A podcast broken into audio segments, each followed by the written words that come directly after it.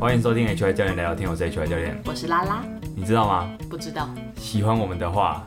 欢可迎。以跟我们互动。还有呢？可以分享出去这这个我知道，你知道哦？嗯，很可惜我已经知道了。 然后还可以请我们喝咖啡，哦，说到喝咖啡嘿，最近有人刚好请我们喝咖啡，真的哦。来请主持人拉拉真是念一优下。美的主持人，哦你，抱歉，忘我了那个提 title 到那个，关键字。对，好，我来看一下哦。最近我们有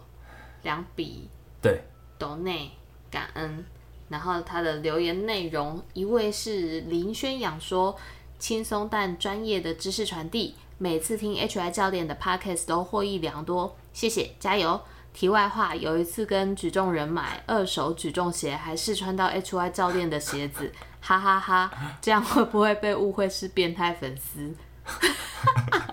这蛮好笑的。呃对那我相信你应该是不小心的，因为不小心 HY 的教练哦的鞋我没什么好我我的值得开心鞋的吧其？实蛮臭的， 是我要说声不好意思。 对，但鞋脚不呃臭好，呢。谢谢林宣阳先生，这谢位谢。我我其实也想说这是谁，就是？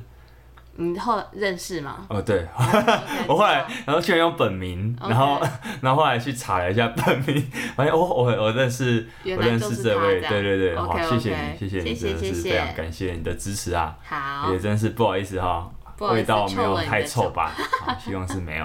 好好，的还。有下一位，好，下一位呢？这位是三宝爸工程师，他说：“感谢 HI 教练在 Pockets 回复我的提问，请你喝杯咖啡，有机会的话教我练短跑吧，哈。这位森宝爸工程师其实就是在前几集那个参参加田径赛。”有发问的，发问说可不可以小朋友足球队的，换对婴儿对姿对对对，真的是很可蛮爱可爱的。那我没办法教你跑啦， 你可以，我可以帮你找教练啦，啊如果如果需要的话，可对以不对？因转为介跑步，坦白说，跑步不是你并的不是专业我目前的专很专业是的是的的地方，这样我只会一些皮毛，对，我只会一些小皮皮小毛毛。那总之感谢三宝爸工程师跟林宣养的。布施，感谢两位施主，感谢两位施主哈。哈。那如果啊嗯，，嘿，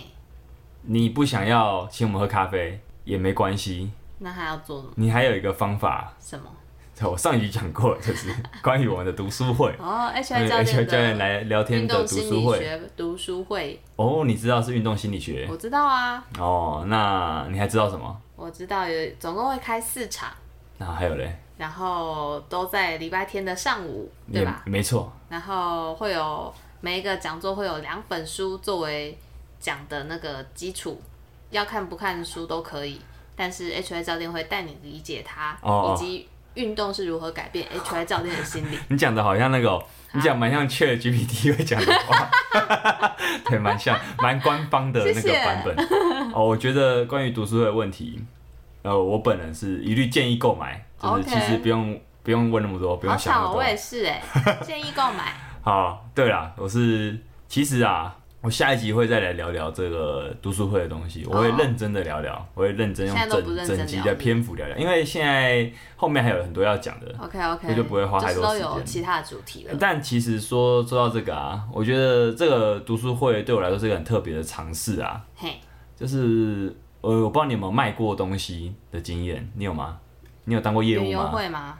哦，好像也可以算哦。你那卖什有么？啊，那你卖什么？ 就点心们，那你有去台北站卖过点那个爱心爱笔心吗？笔吗？没有，很可 惜。然那后去拉过赞助哦，社团，哦好啦，反正我身为教练，其实蛮多教练是有在做业务的，就是啊是你知道像是大型俱乐部的教练，或是一些小型工作室的教练是要有这个业务能力对要有开单要有那个什么那个谈单的能力，是啊、或是他们有这个业务，但很可惜，也许教练并没有经过这一段的磨练。好、哦 OK 所以这次的这次的读书会是我很难得一见的一个卖东西的经验。你也知道，卖东西这件事其实是一个有点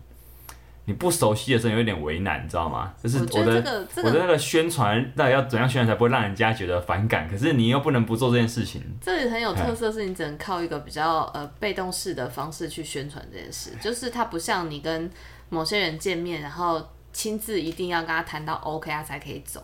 我啊、觉得那个像什么不太那是怎样？就像我最近去帮我朋友的艺廊工作，哦那它哦就会变成是你一个必须一定要在当下做出一个决定的状可态。是因为那个会来伊朗的人都是就是高度可能会购买的人，我觉得不一定、欸哦真的吗但是我我觉得那个确哦实还有可能很多是谈谈话的技巧在里面，嗯，那他有可能去现场只是为了要吃点心， 也是有这种人。哦、所以那他就不一定是购买的用的那是个的， TA 是。的，好啦，那我觉得蛮好玩的啦，就对是卖东西这件事情真的是充满了各种情绪在里面，对我来说是一个很大的挑战。好 OK 那我就先讲到这边哈。那加油喽！下一集我会来全程夜配这个， 我这也不能说夜配，这是我的东 西好吗？对你好好生产出来的产对对，品，这不能算夜配好了，是就是我会来来聊聊这到底怎么一回事，我们就下一集再聊聊哈。好那我们这集就讲到这边喽。 ，OK，那 我们 OK 接下来要讲什么？我要听小知识，哦、好，我我以为你刚怎样？也，我刚我刚原本要结就要结束这一集了，啊，是吗？对啊。五分钟，你怎么对可能话这么少？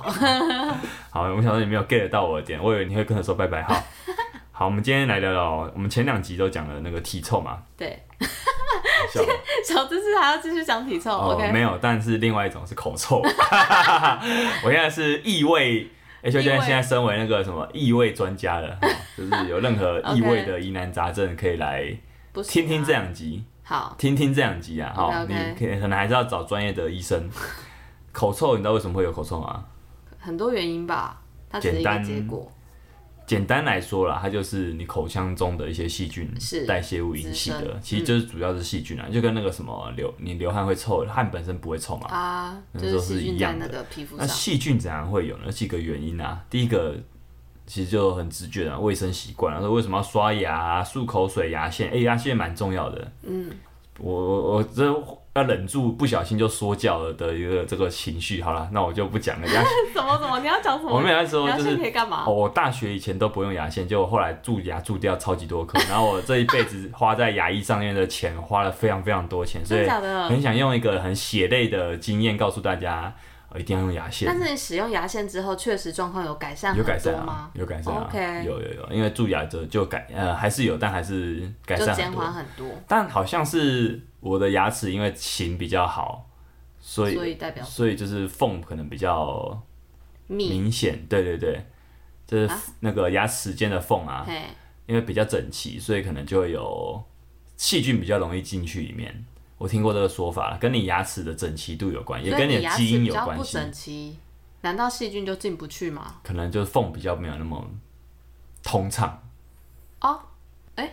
嗯，好哦，我也想我也不说。确定啊。对啊，你牙齿不管是这样贴合还是这样贴合，它不都会有一个贴合吗？但反正牙齿这些东西真的很天生哎、就是我也有、我弟啊，我弟都没有在刷牙， 不是没有在刷，没有在用牙线，是老虎 吗？哎、但没有但刷牙。但他都不会有蛀牙的问题。对，这跟体质好很有，但关其实普遍来说，你还不要去赌这个好了，对我觉得还是要没有有什么好卫生习惯还是要好一点， OK，而且这跟清洁就是跟味道有关啊。你就算你如果都不好好用的话，我相信还是会 臭。好啊，只要口腔中的细菌在牙齿跟舌头表面残留啊，就会有异味，因为它 OK 这个细菌会分解食物嘛，细菌就需要你的食物残渣去做当它所以它细的菌营养除。了食物之外，还有什么残留在上面的可能性？细菌就就是它如果都已经乖乖的刷牙，然后用漱口水、用牙线，啊难道它就不会口臭了吗？嗯，还是有其他原因。对啊，啊请，问还有是一个就是食用有臭味的食物啦，哦这个就不用讲了，这个就跟体那不味算那口个，臭吧？那个是食物哎嗯那还是有口臭带来啊。的如果你臭太常用的话，确实是蛮容易的，像烟呢，啊，抽烟是是蛮容易的，好就是长烟长期的老烟枪的嘴巴是不会太好闻的，是这是想必是一定的好。有一个蛮有趣的，就是口腔干燥啊，你知道吗？就是干燥，然后嘞，你口腔干有燥之后容易臭，为什么？因为它你你没有唾液的话，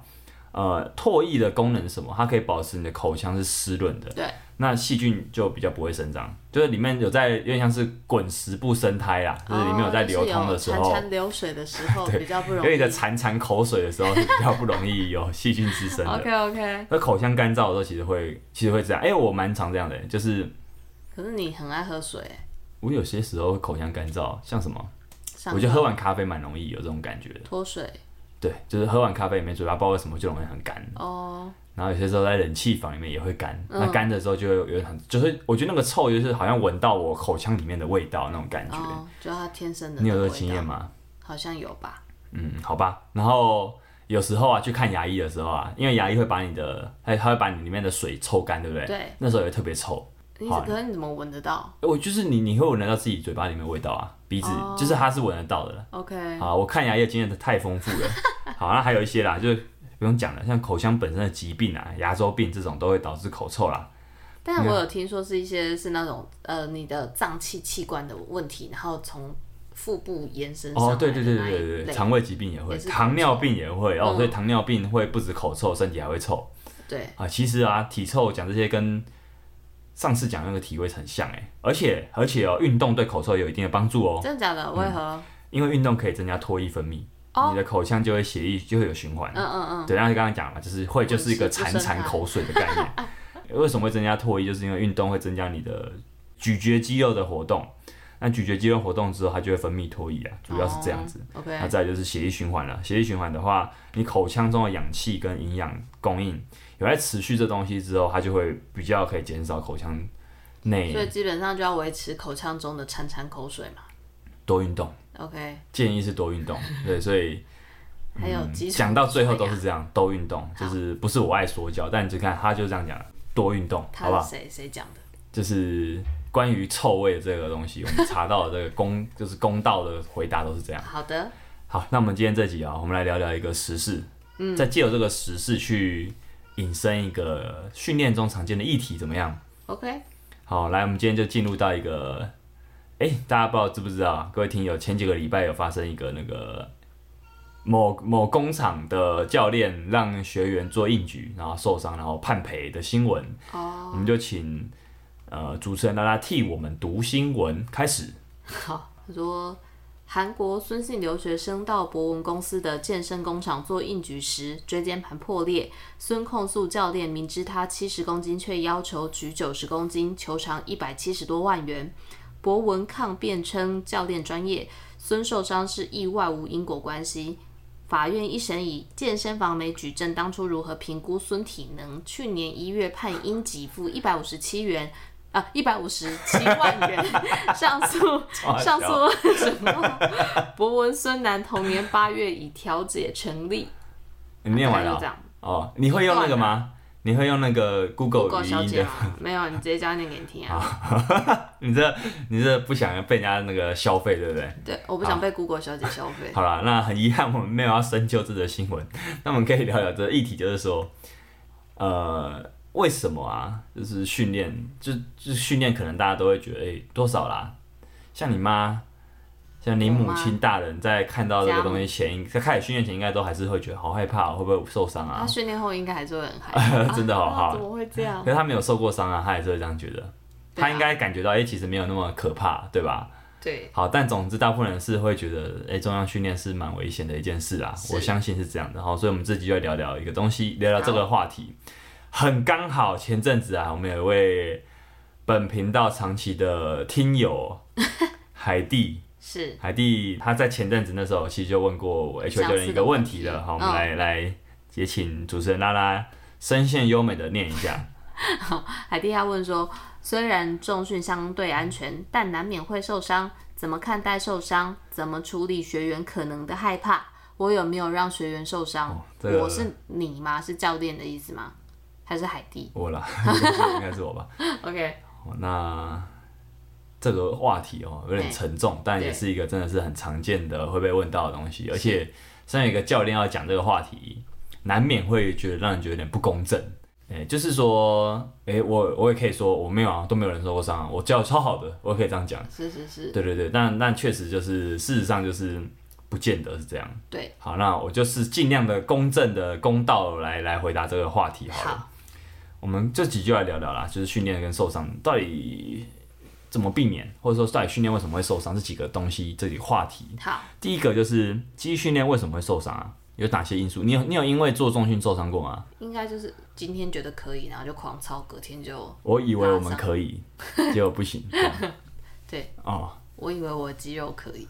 啊、这是啊，这是其中一个。还有那主要啦，我觉得就是身体还没准备好啦，简单讲就啊这对啊样。嗯，身体还没准备好，这个准备好，我们可以用动作品质这个我常用的词来讲。动作品质包含什么？我记得前几以前有一集应该有讲过，但我们没有继续讲哈、它就包含了活动度、稳定度、动作控制。活动度啊，就是你的关节能不能在它它需要动的范围内活动。嗯，稳定度就是它能不能维持在它要稳定的时候保持稳定，该动就要动，该安静的地方要安静，这样这样的概念。它动作控制比较像是说你的大脑能不能整合出这样的动作，就是有些时候肌肉要动是没有问题的，可是其实你做不出来，就是我不知道怎么做，我好像，诶、就像你的大你的电脑是跑得了 Office 的，可是你没有灌 Office，那它就是可能只能用记事本。哦，我好，这个比喻怎么样？勉为其难，勉为其难还不错吧理解中可以可以，我刚才想到的欸，我好觉得还不不错。，还行， 好，对，所以这三个东西你少了一个，其实就会很容易会让你身体是没有准备好嗯的。哼，缺几乎缺一不可，几乎缺一不可。那什么时候会没有准备好？就像你讲的，在我们不该加重时加重，是，呃 不该沉默时沉默。 不要再置入奇怪的东西了，快点好，因为我觉得这个话题，你不觉得那个话题很多很多时候很像一些情歌会有歌词嘛？ 就是相对安全，但难免会受伤。快你会点觉得啦吗！好啊，但这些东西就是还没有准备好啊，嘿就是所以你要让身体准备好，所以你要怎么知道准备好？其实。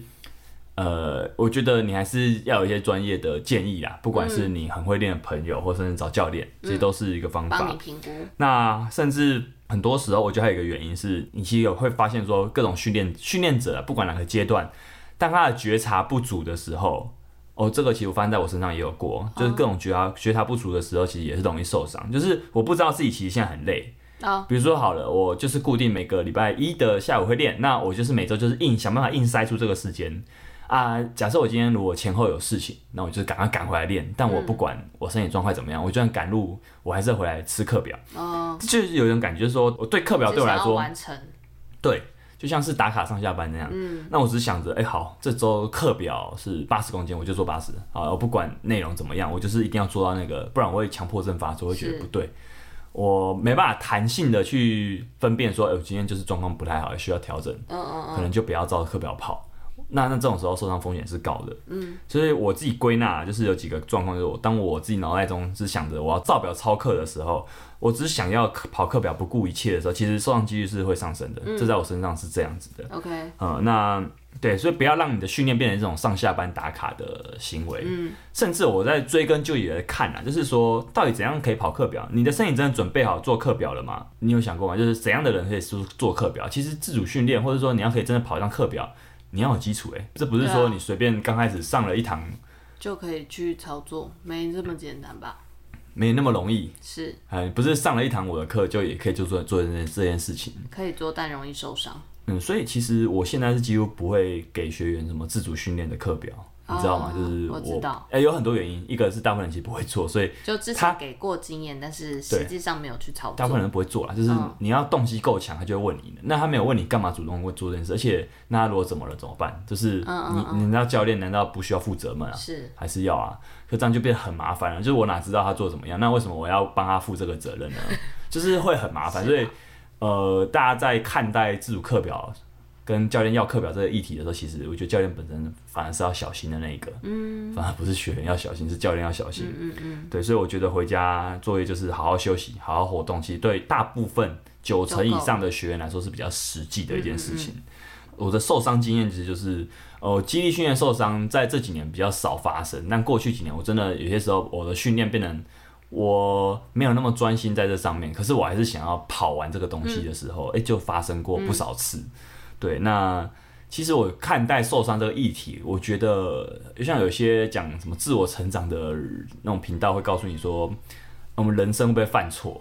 会对，我觉得就是说，在可接受范围内的受伤，就跟可接受范围内的犯错，这种犯一些小错一样，其实它是好的哦。嗯，就是你受伤过才会懂得一些道理啊，就是其实这些东西都是我受伤过才懂啊，原来就是我很我就是只想着跑就东是太急，我就只顾着要完成，就是我的脑袋进入到一个隧道的模式，就根本并没有去在意说我动作做的怎么样。对，那种时候就是高几率，嗯嗯，就这些是我归纳出来的。所以就是你训练就够久，就知道你不可能避开受伤啊啦，不可能，没有人敢这样讲。你能不能从中学到才是真的？那你能不能安全下装？就是你不要真的犯那种很严重的嗯，回不管你是自己是训练者还是你是教练，你不要犯那种像这个刚那个案子啊，你读的那个新闻，虽然我们已经我们没有什么着重在上面，但实际上那个状况就是那个教练可能他就很难再当教练了，真的吗？可能会有点难他啊。可以换个假名啊。嗯，那他可能赔了很多钱。 好啦，反正会有点辛苦啦。对啊， OK 我觉得就是那就是有点大的错啦。就是我觉得以这个以我这个来讲，他就是可能是一个，因为你都已经被被法官判败诉了，那我觉得已经是一个蛮严重的错误了，对啊，只能这样说。 OK，好，那那你到底啊，重量训练是容易受伤的吗？其实也讲过这个东西，我对啊嗯相信我讲过，但我还是要再讲一次，因为这就是一个同样的议题嘛。其实什么时候运动是会受伤的？我们来看运动的危险通常来自于哪边？所有运动哦，我现在不做不说只重量训练哦，来自不确定性。嗯，我们上一集就有讲那个开放式跟封闭式是有没有对手？哎、其实跟这很有关系。嗯，如果你的运动是自己做的，那其实都算是封闭式。封闭式的运动的不确定性是低的，是相比之下啦，我们相比之下是低的，没错。嗯所以你说自己做运动，瑜伽或是跑步，或是相较于你有在嗯球场有一跟些其他对人手的，然后竞不确争定碰性撞，高的确，实啊是比较安全的啊、对。那 H I 教练可能也讲过，跑步其实没有大家想的那么安全，对吧？嗯为什么呢？除了不确定性之外，运动的危险还有一个点，重复的劳损。啊太重复的使用、太过度的使用，受伤几率也是高的。所以像刚刚讲，就是接触型运动绝对是最危险的，嗯风险最高。嗯，可是你当然你喜欢做这件事你就去做，可是你一定要知道它可能带有的风险，跟你要让你的身体，对，你要保护自己，然后把你的身体准备好。嗯，对，就是如果说你你完全不运动的人，你就是一周就是打一次篮球，很激烈的打一场，其实很容易受伤，不太好。对，其实不太好，因为你没有把你的身体准备好进入那个状态。不是篮球不好，是是你不好 还。没，你还没准身体备不够哎好，好啊。 那还有像什么跑步，刚刚讲就是重复劳损嘛。嗯那你像非接触性的人哪些运动？像其实很热门的那种社会人士很热门的，像羽球、桌球这种球拍对打类，其实它被归类为是非接触性的，所以它可能受伤风险没有接触性那么那高。么高，但这种运动一样要小心重复劳损，因为你会用惯用手，嗯对，你会只用同一边一直打。嗯，对我有学生是羽球打很凶的，每天打那种，他也说他自己很明很明确知道自己有一边是比较强紧势很多，紧很多的，就是它用越多那边越紧。嗯，对，那这个东西都要注意啦。就是反而反而重量训练，它不会，你不会只练一边吧？对啊，对啊，所 以其实你说重量训练，甚至举重、健力这种，大家觉得哦做好重哦，举重，因为举重很快又很重，对，很多人会吓到，觉得举重很危险。其实举重。这个其实啦有研究啦，忘了念，我刚忘了念研究了。好，研究我现在说什么？我现在念一下研究，我居然忘了念研究。二零一零年来，美国有一个一研究发现，就是全美从一九九零年到两千零七年，因为重量训练去急诊的人超过九十七万人，哦，很多对不对？啊，嗯美国人那么多，而且这个是十七年哦。嗯，那仔细一看，呃，这个八十二趴是男性，然后这个族群受伤族群中有四十七趴，接近一半是很年轻的那种十三到二十四岁。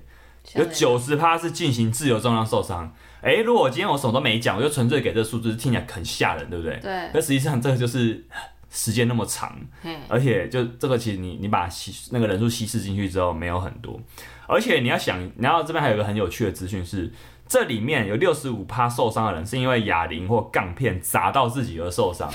这代表一件事，这代表一件事就是这个是不确定性，而、啊这个不确定性不是运动本身，对，而是你不够小心，你的环境、你的运动场馆可能嗯，没有注意不到这个够细节周全，嗯不够环境不够整齐，整齐是这样。那像是如果用运动项目来做比较的话，有一个系统性的统计是关于举重跟健力项目的受伤比例。举重啊，在每一千小时的练习里面，只有大概二点二到三次的伤伤害，嘿，一千分之二、一千分之三。而健力呢也差不多，就大概一到四次。嘿，在每一千小时内。嗯，那其实跟哪个就是跟这这样的受伤比例，就是跟我们非接触型的那种球拍型相近，远低于接触型的项目啦。所以大家应该就知嗯那如道果接触性数项据是目怎样大的概是会是落在哪里？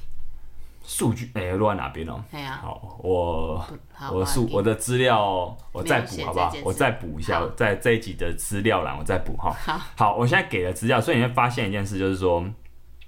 哎、杠片连杠片砸到自己都有哎、所以说可能根本不能说是那个，自由重量害他受伤，对啊，他 根本就自己害自己受伤对，而且那个族群，你有发现那个年轻族群就是有一群。呃，可能呃就是每天都在比谁比较勇，啊，年轻气 盛，对，年轻气盛，嗯一起练，血气方刚。啊这种时候其实就是在那边一直拼，一直拼啊，结嗯果嗯拼重量就跟拼酒一样，就最后都会出事。对，对啊，所以就是其实你说真的是重重量训练危险嘛？就真的不见得，对我等等会要看一下背说后成因，等等我会再针对这个风险议题再做一个另外一个专题讨好论的。其实风险这件事情就是有分高低啦，就是我们刚刚那样讲，你也知道哪些运动本身可能就是会伴随着风险。嗯，那这个时候像是以我们以肌力训练来说好了，一个身为一个教练来说，如果你的学生是高风险族群，像什么年年长者六年十长嗯五岁以上，本身有慢性病史，有一些过去的疾病，嗯嗯，过重去大疾的病史对过去的运动伤害史都算是。这时候那个评估很重要，真的很重要，就但是你当然可以不做这件有医师事，做评估吗？我觉得有医师最好。当然，以目前台湾来看，几乎没有医师会愿意帮你背书说他可以做某某训练，是，除非这医师就是他有在练，然后他也愿意跟你合作。嗯所以你可能要像我们怪兽肌力训练有是有配合的医师。嗯，你说配合，也就是说我们也只是说我们知道说他有在做这件事情，嗯而不是说我们真的有什么。我们送他去，我们可以抽一笔，倒是没有这样子的那个，嗯嗯嗯嗯嗯对，就只是说，因为我在做这件事就情是太少了，这样的医师他是比较支持训练这件，对，他支持这肌个力意训见练，，所以他会帮你开一些运动健检的评估。这个如果你有来我们这边上过课，一定都知道是谁。因为确实对有很多那个，嗯，哦，讲一些就是年长者去看医院，他们嗯得到的处方确实都会是不要动，对啊，好好 的慢，你有没有看就过一是个梗图？健走你有没有看过一个梗啊图？，没有，我应该这个梗我应该讲过，但应该是很久以前讲，我再讲一 次。有个有个长相川普的阿嬷跟医生说：“我这边痛，医生我这边痛怎么办呢？”医生就说：“那你就不要做这个动作。” 他就说：“问我会做，我做这个动作就会痛怎么办？”那医生嗯嗯嗯嗯就医生跟他说：“那你就不要做这个动作。” 对啊大概就是这种感觉。嗯， 就是是很很消极传地统的去医处生，理就是对比较消嗯极，嗯就是他完全不认为说运动是一个处方是是是啊、，呃可是实际上已经，如果你不是那种很保守守旧的运动，不是运动就是医生的话，你应该都知道说，欸其实运动是个你应该要积极使用的处方。嗯嗯。在我们过去讲一本书《无痛思维》有讲过，其实蛮多我们在讲疼痛的议题都有讲过这件事情。 OK，对，那你要接一个客户当然很简单，但实际上后面的风险你有没有想过？所以我觉得就是，如果你你是个体户的话，你更要做好这件事情，嗯因为我们的公司、有时候公司会帮我们处理这个东西，是嗯那个体户真的要特别小心啊，对对对，因为。呃，这种东西就下档风险是蛮高的，嗯就是、对你可能你可以赚到他的钱没错，可是如果他怎么了，你可能会赔不完，那这是很可怕的一件事情。好的，好，还有一个再来呢，我们就进入到一个很敏感的话题了。有没有让学员受伤过？对，是这一题吗？对对对，就这个话题。好，请说。呃，有没有让学员受伤哦？心里面我不知道哎、但身体上的 话可能有。好， 你笑什么？没有，因为我就在想说，其实这个问题也跟刚刚一样，就是嗯、呃，重量训练会不会让人受伤一样，就是它其实背后有很多成因来讨论。但如果只是要回答 yes 或 no 的话，那一定是 yes，哎、你觉得一定是 yes 啊、一定是吧？是哦，对啊，就跟潜水教练一定会遇到几个学员死掉是一样，真的假的啊？就是可是死掉哎、可是那个就是他可能他自己很，就是学员，你只要样本数够多，那一定会有不受控的人啊，哦。一定会有人拿到这个证照去 嗯你这样讲谁还敢去潜水？你讲好像死掉很正常一不样。是啊，可是那是他自己哦做这件事的。他今天他就算不从事这项运动，他还是会做其他事情，可能让自己死掉。好对，哦在死在你的口中就轻如羽毛一样。 欸好啦，那好啦，这个话题很敏感啊，就是说受伤，我就来讲为什么啊。第一个受伤其实是蛮复杂，而且还蛮模糊的。嘿，除了很那种我很明显就是说，哎、你做完这动作当下很不舒服，嗯，那种直接受伤的案例之外，其实你要怎么判断因果关系呢？对，啊，对啊，我回去才觉得事后想想不对劲，你这样算吗？对啊，这样算吗？但那他觉得算啊，自主训练受伤算吗？我就刚讲啦，自主训对啊练那怎么办？那我给课表哎、那那那这样我出事是不是要找教练负责？对啊，对啊那是啊，他一定会问教练啊。嗯，甚至啊，我遇过蛮扯，就是有人受不了那种运动后的酸痛，你知道，就肌肉正常酸痛，哦他受不了。然后那他也跟教练抱怨，那他也觉得他受伤，那这种怎 么办？那就那不是三天后就好了吗？对啊，可是他就是会有负面的经验。可是这种东西就是一开始遇到，一开始训练是很容易有的，就对是因为他会这么强烈的反应的人，他就是其实身体太都没弱有在了，动，对，所以其实他做什么都很容易会有这个感觉，只是说你要知道是适应的很快，嗯，对对对，只是说哎，你看这么复杂，这么多这种案例，那确实蛮蛮敏感的。呃，对教练来说很尴尬，就是说他承认跟不承认都不是嘛，就是承嗯认好像代表说我很弱、啊，不承认，大部分人也知道你怎么可能，怎么可能完全没有？就是因为学生那么多，其实对啊多少会对啊遇到这种东西。对啊，好，我就讲明了，其实我我我是我是有这样的经验的啦，嗯对，我就坦白说，那我等等会解解释说大概是在什么状况容易会发生的。我有一位教练朋友叫阿敏啊，就是我的跑友，那前几集跑友也有也有跟我们留言支持的，是嗯呃，我上过他一堂线上课，他其实里面就聊到这个议题哦，嗯他蛮蛮大方的，他就说，诶，其实他认为就是所有教练应该都有这个经验，很难有人对敢啊说自己没有，他就很很坦大方说，诶，我把学员练到受伤过，确实是有，嗯，可是随着我们技技术跟经验的增加，啊其实理论上这件事情会越来越少发生，他说这几年是几乎没有发生这样的状况，嗯嗯对，那我觉得，哎、这就是一个很好的，我觉得是一个身为教练很好的回答。在被问到这个问题之后，这是一个我觉得这是一个很好的典范的回答了。那我怎么看这个议题？我就觉得他就是诚实面对是最好的。嗯，对，因为你身为一个教练，你就肩负安全的责任啊，这当然当然不用讲吧。对对，那可是如果真的有学员受伤了，如果你不确定因果关系的话，我觉得就是我们要做的事情就是继续变得更强，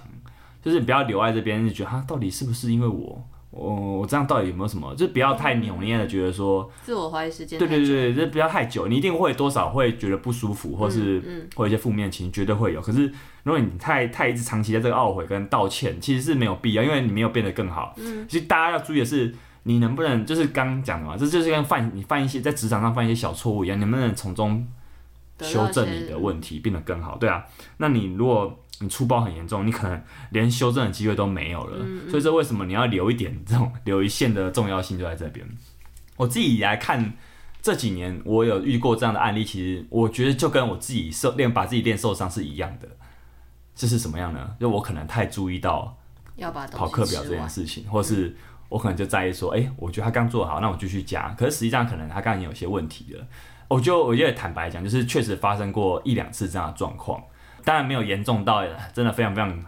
重的程度啦。嗯有的话，我可能也不会在这边跟大 家大拉拉的谈这些东西了。嗯对，但确实是有发生过。那甚至也有过有学员就回去自主，他可能练完就觉得已经有点紧了，然后可能求好心切回去继续练，啊那、练完就拉到了。哦，那你说跟之前的训练有没有关系？也有，我不能说没有，因为他确实是练完觉得紧，但没有不舒服。可是隔天他自己练之后又啊，真的就爆了。那这对这种状况，我当然会很，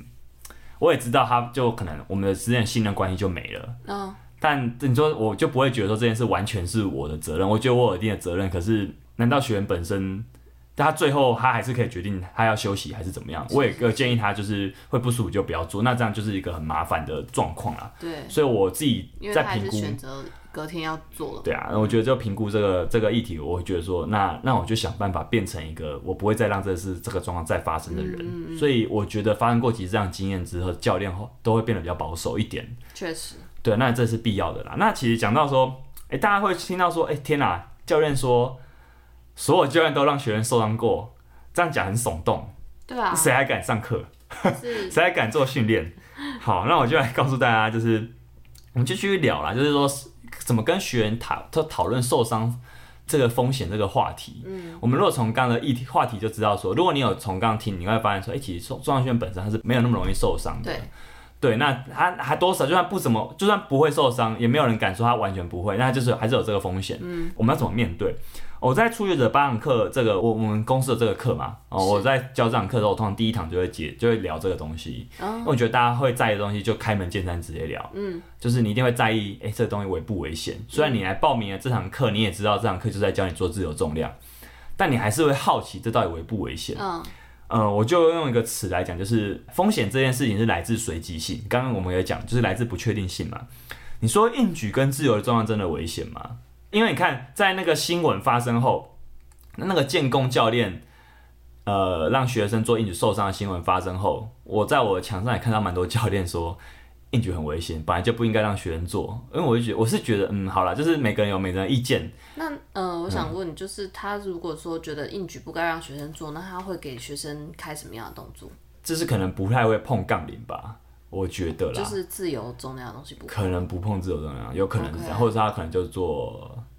更简单的动作。嗯，可是你要知道硬举啊，所以硬举举已经这个简单了硬举不是你一讲到硬举，你要脑海中就要想到那种大力士在破世界纪录的画面啊，并不是啊。如果今天我它不就是给一个拿东西的基础嘛。对啊，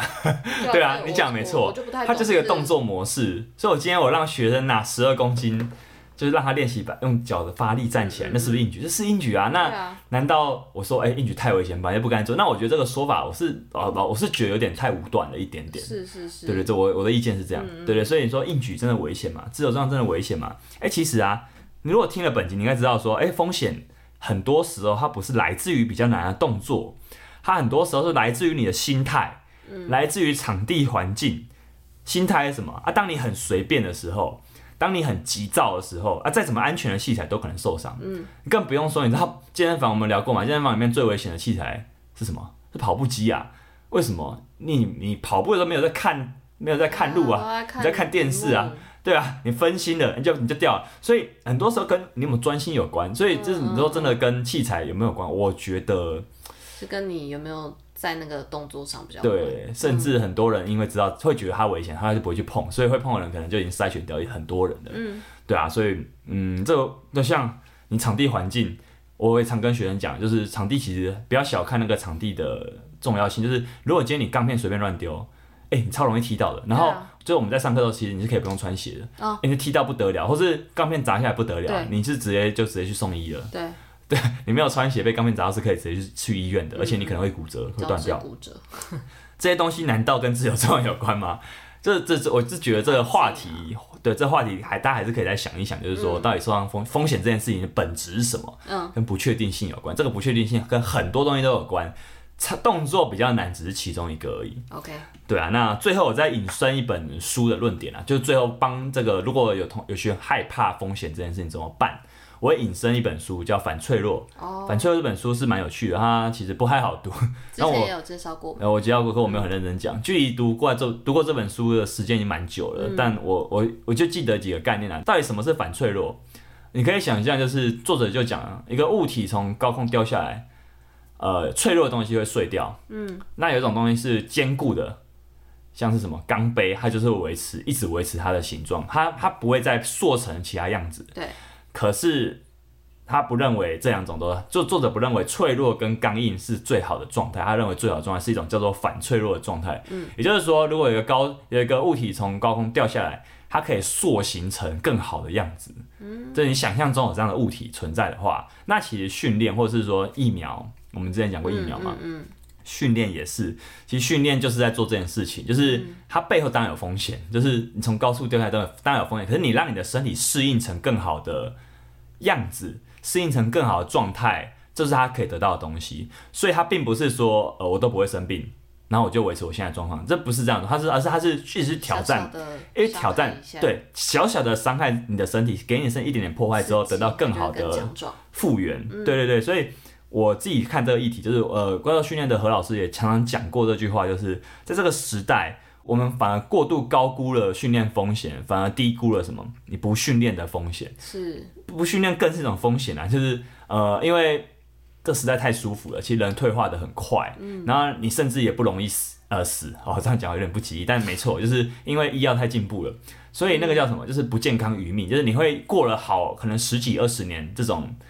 很不健康，可卧床的生活，哎、就是没有品质的生活啊，就是已嗯是经是你都卧床了，你也不知道活着是什么滋味了。那这这时候，这个时候我们可以说，哎、那你说训练很危险，或者说很多东西都很危险，没错，我们好像要保护老人，在他的家里面装各种扶手，避免他跌倒。可是本质最根本的话题，最根本的问题，不就是我们我们就让他有力气到不会跌倒，是不就好了吗？？让老人强壮你，怎么可能说，哎、我有个监视器，随时监视我阿公，让他都不能跌倒？这这是不合理的事情啊然后在你看到的时候，阿公已经跌下去了， 对啊，对啊对啊，对啊，所以还不你应是该最让好他吧有力气到不会发生这件事情。所以我，对啊，这这就是可以回答说，为什么不训练这种风险这个话题？如果你有亲啊，取其轻，对啊，对，两全相害取其轻，就是这个意思。那如果你有投资理财的听友，你更应该了解一件事啊，风险跟什么是伴随的获利，获利呃，获利背后一定伴随着风险。是那可是啊，不是承担高风险就有高获利，就是这也是个迷失。好像我就做一件很危险的事，我就有得到好的结果，其实没有。就是你要承担什么样的风险，你要有智慧的承担。就是你知不知道你在做这件东西你背后的风险是什么？比如说我们去选，我选择去打篮球，我会我选择做 CrossFit，我当然知道它有一定的风险，但我就是喜欢啊，那我就去，我我身为一个训练者，责任应该是我就去准备好我自己，的身体，然后去做这项运动。嗯然后让心态不要随便，你可以轻松，可是不要随便，好像当兵在讲 话。对，这就是这样没错，就是你真的，你看啊，其实心态随便，很多时候会意外就会在不知不觉中找上你，嗯对啊，那所以重点就是啊，我们面对风险有什么策略处理？其实你身为身体的主人，你不能说我就是外包这东西给一个教练，我就不管他了。我觉得没，有我觉得那么容易有点像是学员跟教练的关系，跟学员学员跟医生的关系很像。就是很多时候，有些人病人就是呃，医生请帮我处理。呃，我们之前在什么《杠铃处方》那本书有讲过，它叫主动治疗跟被动治疗。嗯，大部分人只是想要被动治疗，就我对吃药就会好，你不要跟我讲那些什么什么运动啥小的，给我好的药，帮我动手术，帮我弄好就对了。嗯但是重点，但都不是这些，这都不是可以解决根本的问题。根本的问题是你的生活习态怎么样，嗯，根本的问题是你有没有，